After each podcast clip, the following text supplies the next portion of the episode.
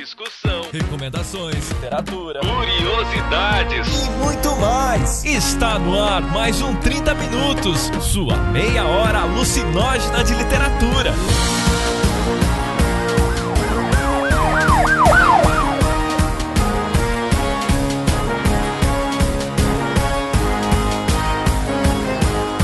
Apresentado por ele, que acordou de sonhos intranquilos, metamorfoseado em um japonês, Vilton. É, essa semana, numa mesa de bar, o cara que me conhece há pouco tempo, que trabalha comigo, falou que tem medo de mim porque eu sou muito quieto. E aquele que é caipira, confesso, Gustavo Magnani. Infelizmente, a Netflix não tá patrocinando o nosso programa. Infelizmente. E aquele que lame o sapo, Jefferson Figueiredo. A única coisa não muda, porque ele é mulherengo, brasileiro e mulherengo, assim, exatamente nessa ordem. Mulherengo brasileiro, mulherengo brasileiro, mulherengo, mulherengo brasileiro, mulherengo brasileiro, mulherengo brasileiro.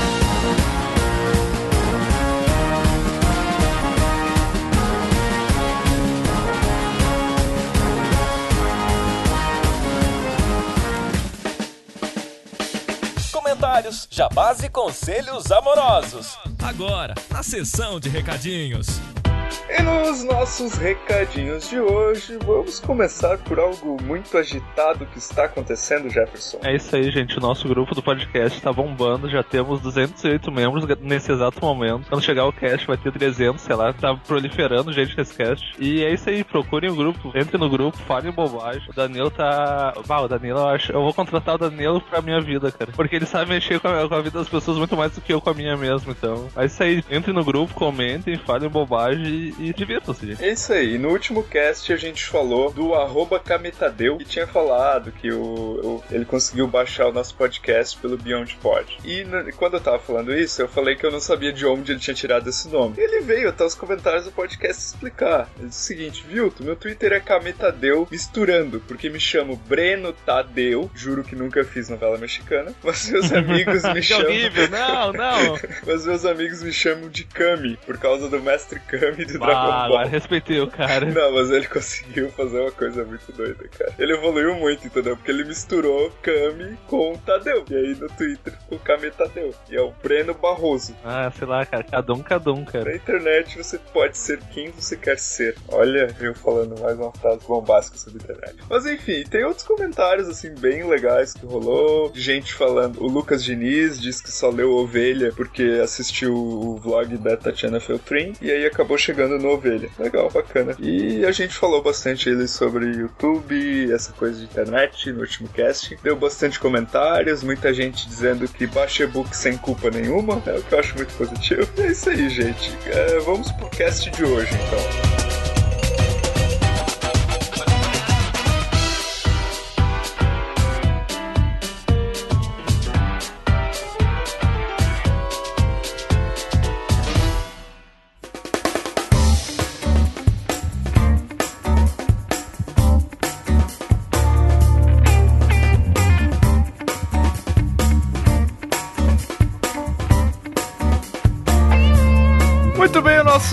De hoje é os grandes detetives da ficção, seja ela em quadrinhos, em literatura, em filmes, mas né, a gente vai evitar citar aqueles é, já referenciais, né? Sherlock Holmes, é, sei lá, o Dupin, enfim, esses caras que tá, tipo, todo mundo iria citar, né? O Poirot entra aí também, né? O Hercule Poirot também. Ou alguém vai Sim, citar? sim, sim, sim, Não, sim. não, então não. tá Esse, esse é meio óbvio demais. Assim, é a Santíssima Trindade. Não, não vale a pena. Todo mundo já sabe que é o São os bons. Eu acho que não deveria entrar nem o dos. Puta, esqueci o nome do cara que escreveu o Falcão Maltês. O O Hammer? Hammett. Também não deveria entrar, Deixa cara. o Hammett. Porque também é medalhão, né, cara? Vamos- Ah, não, meu, não, não deveria entrar, mas eu recomendo todos le- vejam o Falcão Maltese e leiam, cara. Porque são foda, cara. O cara mais bebe que faz outra coisa, então isso aí vale a pena, cara. Ah, e outra coisa, né, cara? É uma lista baseada em gostos nossos, né? Vocês podem ter o gosto de vocês e achar aquilo que a gente gosta uma merda. Principalmente o que o Jefferson gosta.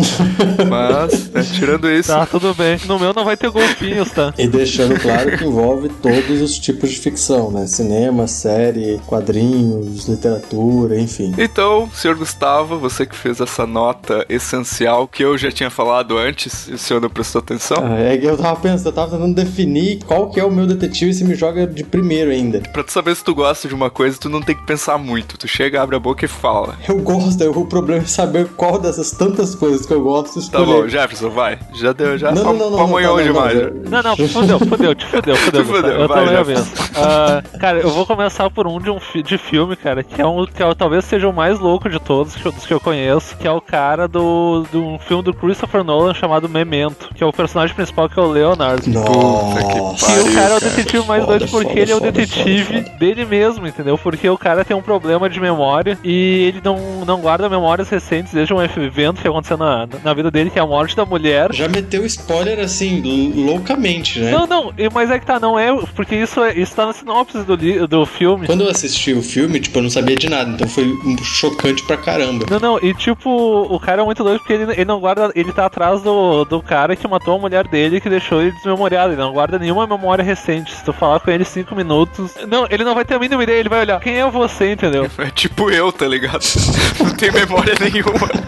E o filme todo. E o filme é muito doido porque ele lida com, com duas, dois níveis temporais. Ele conta a, a mesma história, uma parte dela do começo pro fim, a outra do fim pro começo, e elas se juntam no fim do filme. E, bah, meu, o Leonardo, que é o cara que vai atrás da memória dele, é muito doido, porque a única forma que ele consegue guardar lembranças é se tatuando. Só que aí tá, já que ele tem a memória curta, cara, ele faz. Ele, ele se engana, ele faz uns bagulhos muito doidos, cara. E, e é legal porque ele vai atrás dele mesmo no fim, entendeu? E é um bagulho bem comum do, do Christopher Nolan jogar assim com níveis, camadas de consciência, o que é a verdade, estruturas. E, bah, cara, o cara que faz é o Gil, o Guy Percy, que é um cara que ele tá com muito cara de malucão, meu. E vejam um filme, cara, veja porque é o primeiro grande filme do Christopher Nolan. E já é foda, assim, muito antes do Batman já era foda. E não sei se gostava que eu falar alguma coisa desse filme. Não, eu acho que você falou. Né, o problema de falar desse filme é justamente o spoiler, né? Aquele tipo de filme que qualquer coisa que a gente fale pode revelar muita coisa. Mas eu, é, eu acho fenomenal. Vejam, assim. Eu tenho uma coisa mu- muito pontual pra falar sobre esse filme. Sabe todos os filmes, todos aqueles clichês que você já viu de histórias de que o personagem esquece quem é? Então, agora imagina que alguém pegou isso hoje, depois de, sei lá, anos e anos, milhares de anos de pessoas contando histórias sobre personagens que esquecem quem é e conseguiu fazer uma história original, entendeu? Só digo isso, cara. Eu acho que isso é o suficiente pra você assistir esse filme. Não, e o mais doido é que eu, eu já li o conto, porque isso é baseado num conto do irmão do Christopher Nolan.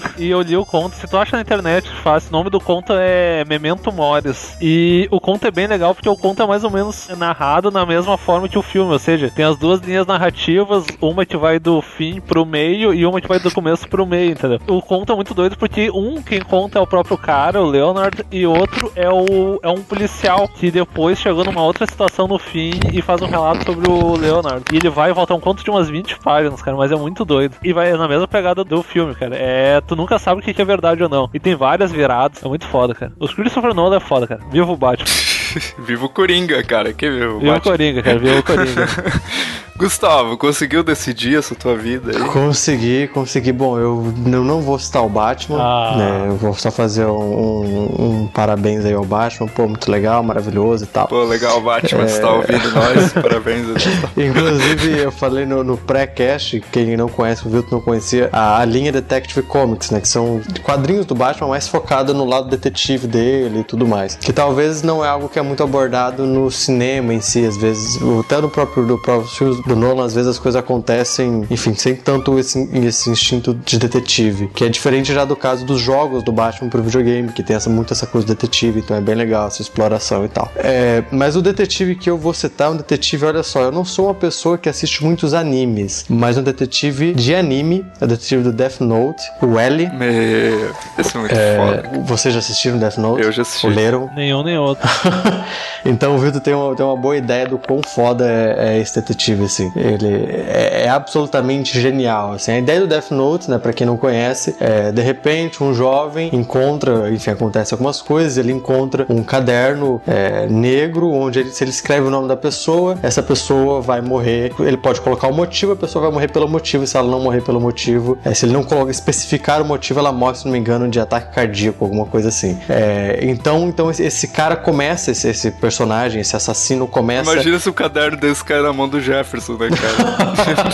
Primeiro nome, Vilto Reis. Ia ser extinção da raça vai. humana. Esse podcast teria só eu agora. E é, é, assim, é legal porque, enfim, o, o, personagem principal que tem o Death Note começa a escrever vários nomes, com aquela ideia de justiça e tal, e ele começa a rolar um conflito e as coisas vão acontecendo e muita gente vai morrendo sem explicações, e as coisas vão rolando, rolando, rolando, até que se começam a duvidar, a, a questionar a possibilidade de um assassino em série, mas ninguém sabe direito como, como ele mata, por que, que ele mata, enfim, começam a questionar, e é mais ou menos quando o L aparece no seriado. E assim, eu acho o seriado sensacional, todo ele, mas o momento em que o L aparece, dá um up é, no, no, em todo o seriado, no conflito, tem muito essa coisa da, da rivalidade, né? Então é, é muito incrível você ver o detetive, porque, porque nesse caso, geralmente a gente acompanha o ponto de vista do detetive o detetive investigando alguém. E nesse seriado, não, a gente acompanha tanto o detetive quanto a gente acompanha o assassino. É quase que eles, eles dividem tela em muitos momentos, as coisas acontecem, a gente acompanha toda a história dos dois e em tempo real, assim. Enquanto um prepara uma ação para pegar, enquanto o detetive prepara uma coisa para pegar o assassino, o assassino tá pensando além e já tá pensando em como. Então existe uma rivalidade entre os dois que é, assim, é uma das melhores, puta, das melhores rivalidades que eu já vi em qualquer tipo de, de, de ficção, seja na literatura, seja na onde for. É, eu acho simplesmente brilhante e a criação do personagem é, tem aquela coisa de anime, né, que é uma coisa, ele é um jovem adulto e tem uma coisa que meio que infantiliza ele, que é a fixação dele por doces. Então tem é, é, aquelas piadas meio, meio de animes japoneses, que são expressões e falas e, e, meio exageradas, mas é uma coisa muito característica do anime, né? Então tem que, tem que estar razoavelmente acostumado com isso e tal. Ainda assim, no Death Note é, é bem, é bem seguro, nada extrapola muito, mas é, é um detetive, puta que pariu, assim, cara, é um jogo de xadrez, assim, os dois. Não só porque um puta detetive, para ele ser um puta detetive, ele precisa ter um puta crime ou um puta assassino. Ele tem que ter, se ele, se ele é muito bom, mas ele não tem nada que o desafie, enfim, ele vai, a gente não vai saber o quão bom ele é. E o desafio do L é gigantesco, assim. Então, talvez você tenha um pequeno preconceito com animes, não sei, mas vale muito a pena assistir Death Note ou ler também, né, os mangás. Mas eu, eu acho que esse é um anime muito bom pra quebrar preconceito, cara, com anime. Sim, concordo, concordo, concordo. Tá, ele brinca com essa ideia de crime e castigo, assim, Sim, de, é. sabe, estou, estou acima da moral e tal, e, e é muito foda. E um comentário que eu lembro que uma vez tu fez, Gustavo, é que tipo, cara, só um anime pra transformar o ato de você escrever no caderno em uma coisa épica, tá ligado? Sim. É Entra aquela trilha sonora e o cara tá lá escrevendo e é uma coisa épica, sabe? E ele rabisca e o braço vai e volta e são E aí quando você vê, tem aquela três palavras escritas assim. Os japoneses são foda, cara. Os japoneses são foda. É, é, cara. Mas é, parece muito que ele tá empunhando uma espada quando ele tá só escrevendo o nome. É muito engraçado. E uma coisa que depõe a favor do anime foi depois que eu assisti esse anime que eu quis assinar a Netflix, assim. Olha foi um amigo só. meu. Ah, eu tenho conta no Netflix, pô, viu, tu tem que assistir esse anime. Eu falei, ah, eu não vou assinar essa merda, deixa eu, me passa a tua conta que eu assisto. Daí eu comecei a assistir, curti pra caralho. Falei, ah, agora eu tenho que assinar essa merda. Tem. Mais ou menos assim. Infelizmente, a Netflix não tá patrocinando o nosso programa. Infelizmente, mas pode patrocinar. a gente até faria um podcast sobre narcos. Nossa, farei um podcast sobre a Netflix inteira. Qualquer coisa. Tá bom, vou pra minha primeira indicação. Pô, a gente já falou aí de, de cinema, falou de, de anime, pô, que eu acho que é uma coisa que eu nunca tinha falado nos 30 minutos. Então eu vou falar de literatura, né, cara, pra não perder a nossa base. A minha, a minha outra indicação é fora da literatura, então eu vou puxar essa primeira na literatura, que é um cara que eu adoro, que é o Mandrake, cara. Mas se você me roubou uma possibilidade, tudo bem. Você, facilitou a minha vida. Não, é a cara do Vilton Andrade, cara. Desculpa, mas tu...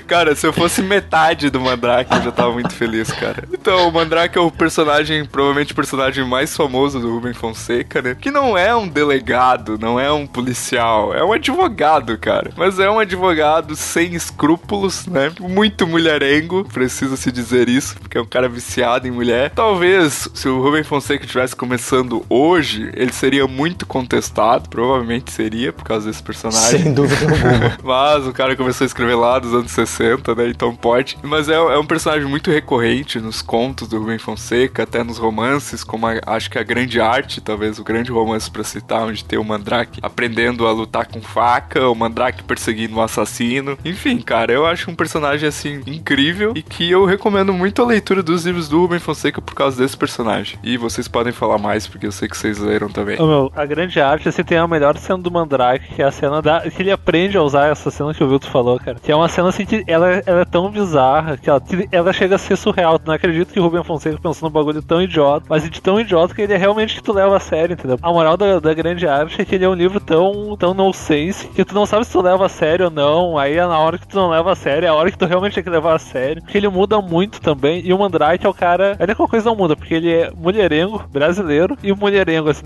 exatamente nessa hora, então. Mulherengo, brasileiro, mulherengo, mulherengo, brasileiro, mulherengo. Ele é um cara mulherengo, ele é um cara bruto e, cara, eu acho que ele resolve os crimes à moda brasileira, sabe? Não, mas ele não é um cara mulherengo, ele é o cara mulherengo, cara. Eu, eu acho que a maior qualidade do, assim, do- dos livros do Mandrake e do Ruben é conseguir, porque assim, às vezes acontece um romance policial brasileiro, o cara que tenta escrever algo que funciona nos Estados Unidos, algo vindo de séries. Enfim, isso não cola na realidade brasileira, porque tem coisas que simplesmente não fazem sentido aqui, tem coisas que não existem aqui, e então não tem como você adaptar a nossa realidade. Você tem que adaptar, adaptar toda a estrutura, a ideia da história. Eu acho que o Ruben Fonseca faz isso muito bem, assim, é um cara que compreende é, em todos os sentidos, não só em cima do Mandrake, mas é um cara que compreende, digamos assim, a, a natureza humana muito bem. Então acho que ele consegue trazer um personagem brasileiro para uma realidade brasileira e, enfim, para trabalhar o policial no, no Brasil. E tem também a série, né, com o Marcos Palmeira e tal, que eu também acho bem boa. E que foi a única vez que eu vi o Marcos Palmeira bom, assim, como ator. Eu fiquei impressionado, cara. Aham, eu também. Não, sério, cara, eu fiquei olhando aquilo, eu não vi toda, mas eu vi uma parte e eu, nossa, cara, ele sabe atuar mesmo, não é brincadeira. Ele tá bem bom, ele encarnou um Mandrake massa. Quem quiser saber mais sobre Rubem Fonseca, a gente já gravou um podcast sobre Rubem Fonseca, que é a putaria gourmetizada do Rubem Fonseca. Vai estar aí no, no post pra quem quiser ouvir mais.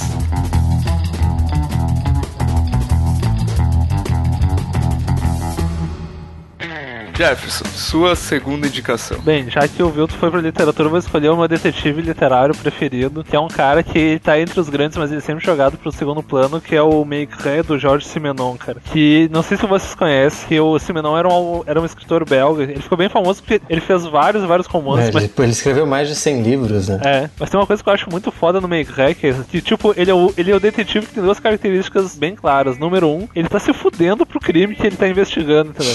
Ah, o importante... Isso me lembra do Pulp do Bukowski. cara. Sim. É, também, assim, é, é- não, ele não chega tanto assim que nem o Nick Belane, mas é, é do tipo, entendeu? Ele gosta de conhecer, ah, porque o Vilto foi capaz de ir lá matar o Gustavo, não sei o que. Ele vai e conhece todo mundo na volta, assim, ele tenta con- conhecer o máximo da vida do cara, mesmo da rotina, e isso leva a uma outra coisa que eu acho muito foda nos livros dele, que quase todos eles, tu vê que o Maigret, no fim das contas, ele tá torcendo pro cara que ele tá perseguindo, que é um bagulho muito doido, entendeu? Porque ele é, já que ele é um romance mais psicológico do que de ação, assim, tu vê que ele, no fim das contas, quanto mais ele conhece o cara, mais ele, bah, eu tinha que ter matado mesmo. Tem um romance que eu não, eu não lembro qual deles agora, que, que o cara, ele matou porque ele, ele tinha descoberto a traição do, do, da mulher, e ele chega assim, antes de entregar o cara, bah, tu sabe que eu descobri que foi tu, né? E ele, bah, fazer o quê, né? Bah, eu vou te entregar porque é meu emprego, mas tá de parabéns. Ele estende a mão assim, a cena. Bah, e o Maigret estendeu a mão e cerrou a mão com todo orgulho que, que comissário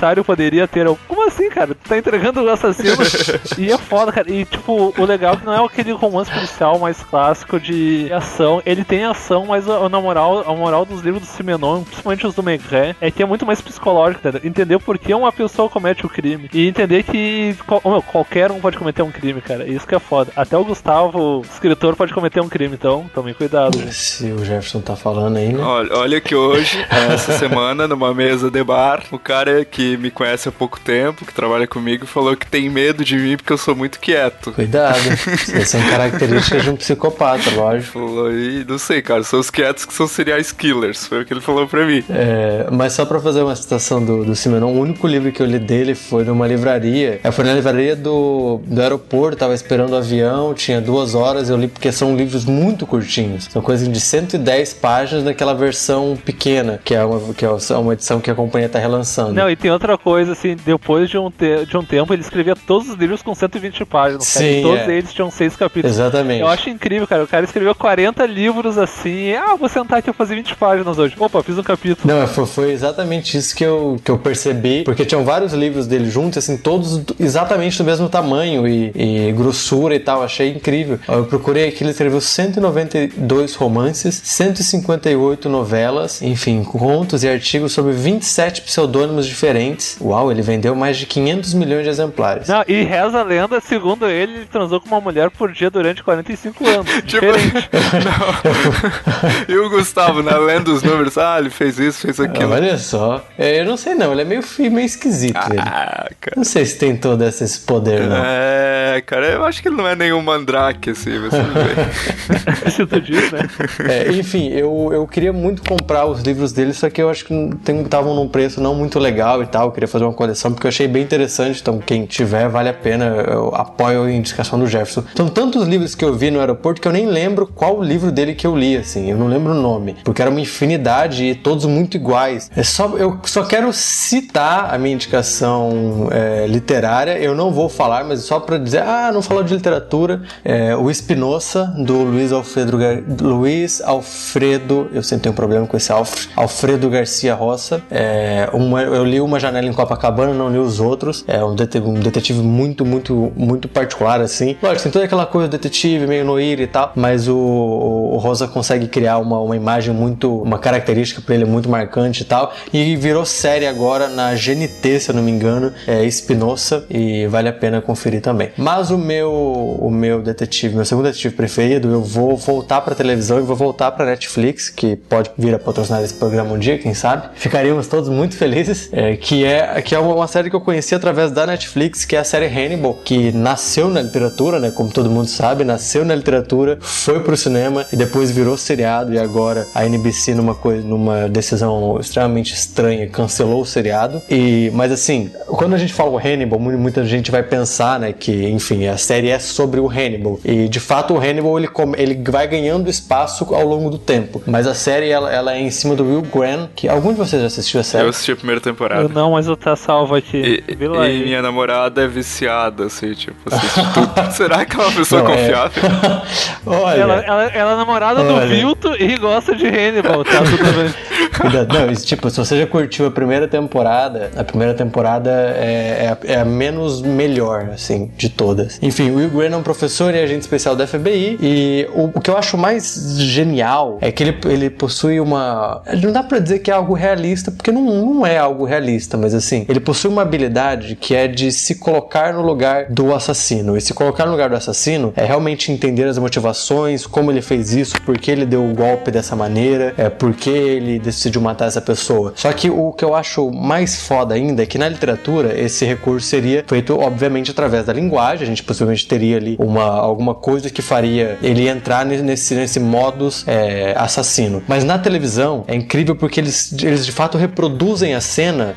A- a direção de arte é absolutamente fantástica. Porque assim, eles reproduzem a cena do assassinato, só que ao invés do assassino, quem tá no lugar é justamente o Will Grant. E, e existe todo um dilema dele usar esse, essa, essa habilidade dele, porque ele começa, ele começa a se colocar no lugar dos assassinos, e aí, obviamente, ele começa a entender demais os assassinos. E sempre quando você começa a entender demais os assassinos, é porque possivelmente alguma coisa tá ficando meio complicado na sua cabeça. É, e aí você pode um dia, quem sabe, se confundir com o assassino. Então, o plot desse personagem é em cima disso. Então, ele é um detetive que, além de ter uma habilidade, digamos, especial, é, ele tem toda essa questão dele ser detetive, mas também ser, é, de algum modo, o culpado dos crimes. Então, às vezes ele se sente assim, enfim. A série leva pra, pra um momento muito, muito incrível. E é um personagem, pô, é um achado, assim. A série já seria muito foda se tivesse só o Hannibal, mas o com o Will Graham é, é fabulosa, assim, sério. Assistam. É- existem tantas É outras. pesado, gente. É pesado. É pesado, é pes- é pesado. Não, adianta, né? É Não é pra família tradicional brasileira. Não, não, nem um pouco, nem um pouco. E existem tantas outras séries maravilhosas, tipo, de detetives e policiais agora, é Scandal e várias outras. Na própria Netflix tem muitas, mas eu acho que Hannibal é uma que se destaca por ter esse elemento quase fantástico, digamos assim, mas com um elemento narrativo excepcional que o pessoal da TV descobriu. Mas vou fazer mais um comentário sobre Hannibal. Você vai ficar com fome assistindo a série, cara. e é sério, cara. Cuidado- não é e piada. cuidado com o que você come. Não é cu- piada. est- Estou falando a verdade, cara. Tá, Vilto, para de comer e fala a tua indicação antes que tu, antes que tu faça coisa pior. Cara, minha última indicação é uma obra de um autor que se tornou a minha segunda obsessão desse ano. A primeira é o Rubem Fonseca, minha primeira obsessão assim desse ano. Acho que eu já li uns 6, 7 livros do Rubem Fonseca este ano. Principalmente agora no segundo semestre, eu já li quatro obras desse outro autor que se tornou a minha, minha obsessão, que é o Lourenço Mutarelli, que também é brasileiro. O Lourenço é muito foda, cara. Eu conheci lá ele lá em Extremo, no festival. Mas, cara, quando eu comecei a me deparar com a obra dele, eu falei, puta, como é que eu não tinha lido esse cara? E ele é um puta de um quadrinista e um puta de um romancista, assim. O cara é genial nas duas coisas. Mas eu vou indicar um quadrinho dele, que acho que é a obra-prima dele, que é Diomedes, que é uma trilogia de histórias de um detetive que se chama Diomedes, que na verdade, cara, é, eu, gosto muito dessa desconstrução do detetive. E o Diomedes, cara, ele é um policial aposentado, gordão, assim, que fica no escritório dele e que só o que chega pra ele é caso, assim, de, de corno, sabe? De a mulher que quer descobrir se o marido tá traindo ela não. E, então, cara, o Diomedes é um derrotado total que nunca resolveu caso nenhum, que só pega esse tipo de caso ainda, sabe? E aí, de repente, chega pra ele um. é, Essa é a primeira história, né? O começo da primeira história. O caso de um cara que ele, ele diz que ele pertence a uma família lá de ricaços e tal. E que quando ele era criança, quando ele tinha 6 anos de idade, no aniversário dele se apresentou o grande mágico Enigmo. Só que esse Enigmo faz 20 anos que tá desaparecido. E aí o, o- esse cara chega pro Diomedes pra contratar ele pra achar o Enigmo, porque ele quer que o filho dele também tenha a mesma experiência que ele teve. Então, tipo assim, a graphic novel em si, cara, ela é sobre assim, tipo, a mediocridade da vida versus a magia da vida, se ela existe ou não existe. E o Lourenço, ele tem uma pegada assim meio reflexiva, meio referências totalmente malucas assim. E, enfim, cara, a- o quadrinho todo é uma maluquice assim. O Diomedes conta umas piadas muito escrotas, muito nada a ver. Ele é um babacão, assim. Ele vive zoando os outros, apesar dele ser um fudido, assim. E, cara, é, é incrível, assim. Realmente, Diomedes é uma indicação que vocês precisam ler, cara. Eu só assim, puxando o assunto, tu viu que o Mutarelli falou algo dos quadrinhos dele, que ele era algo muito jovem e que ele era muito jovem,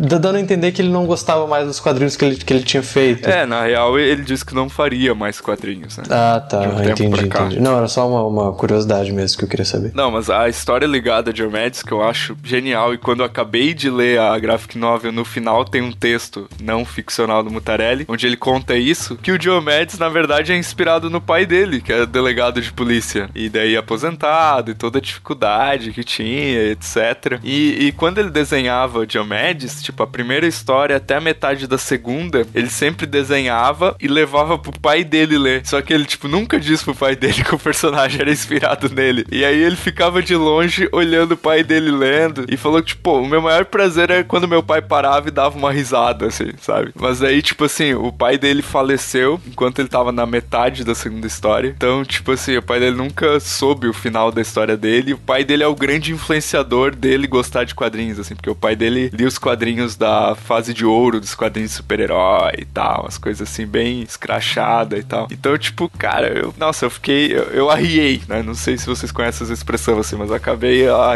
a revista e fiquei arriado, assim, de tão maluco, assim, que é essa história.